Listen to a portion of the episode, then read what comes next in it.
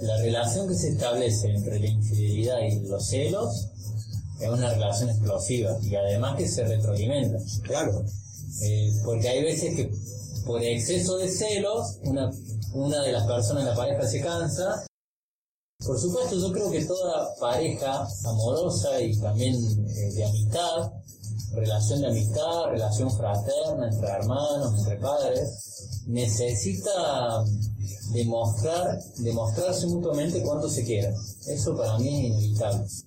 El tema es que, que, detrás de la demostración de afecto hay un plan maquiavélico de retener al otro. Entonces ahí hay otra cosa, digamos. Yo no digo que no hay que ser romántico, sí hay que ser romántico. Eh, lo que uno tiene que poder estar atento y lúcido es si es muestra de romanticismo, muestra de afecto o hay algo por detrás. En general los celosos, en general, no son tan cuidadosos, digamos, son bastante evidentes, porque está tan desesperado del afecto que tiene poca paciencia, digamos, ¿no? Entonces ya se vuelve exigente, ya se vuelve eh, preguntón, tipo interrogatorio, ¿a dónde fuiste? ¿Con quién? ¿A qué hora volviste?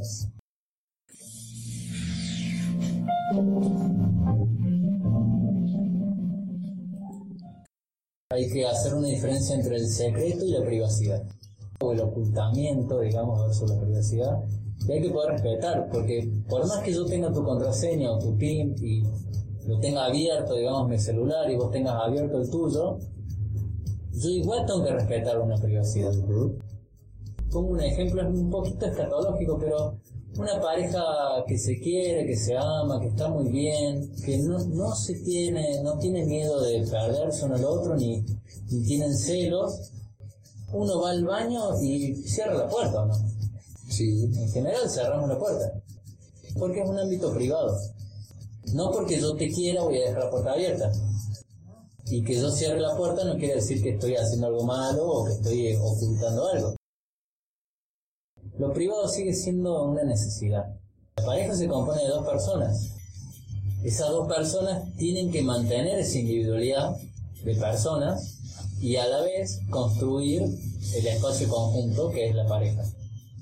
Si la pareja, si el espacio conjunto se come, digamos así, a las dos personas que conforman la pareja, ahí se quedó sin privacidad, se quedó sin individualidad también. Son estas parejas que hacen todo juntos. Yo creo que hay que mantener estos espacios privados, íntimos, respetarlos y desearlos. El celoso tiene muchos problemas con eso. Porque el celoso no puede permitir, porque es una amenaza para él, que vos tengas tu espacio privado.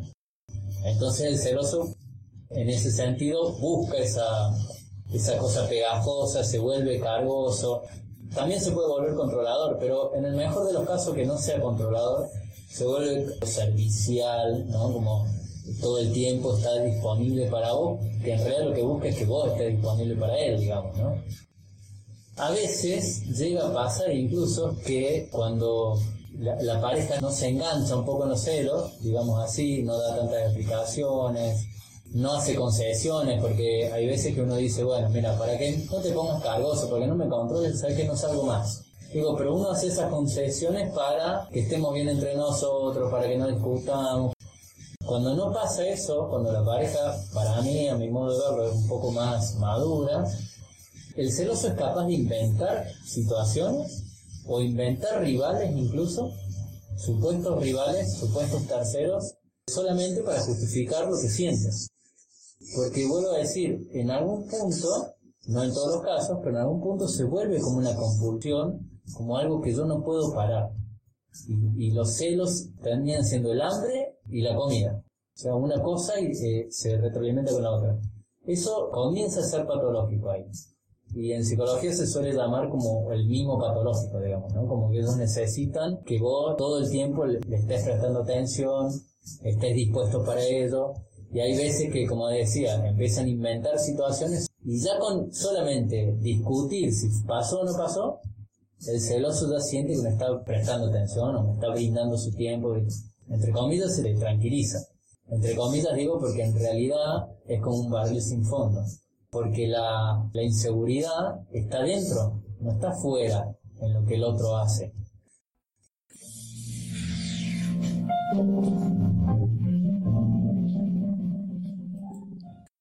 En estos tips de cómo relacionarse con un celoso, no darle tantas concesiones, de hecho diría no darle ninguna, porque entro ahí en un juego interminable donde además asumo que tus celos son por mi culpa, entonces yo si dejo de salir a vos se te pasan los celos, eso sería como la lógica, pero eso nunca sucede.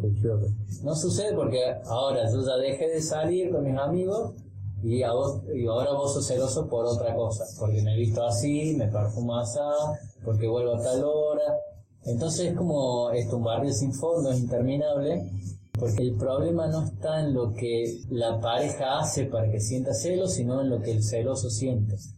Lo que el celoso le pasa, por lo cual siente los celos.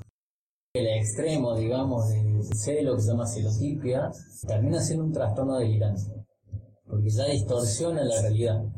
Capaz que e inventa cosas además. O las distorsiona o las inventa o las dos cosas juntas, digamos. Vuelvo a decir, eh, es una inseguridad, es un problema subjetivo que está puesto afuera y está puesto en lo que el otro hace. Pero en realidad no está ahí el problema.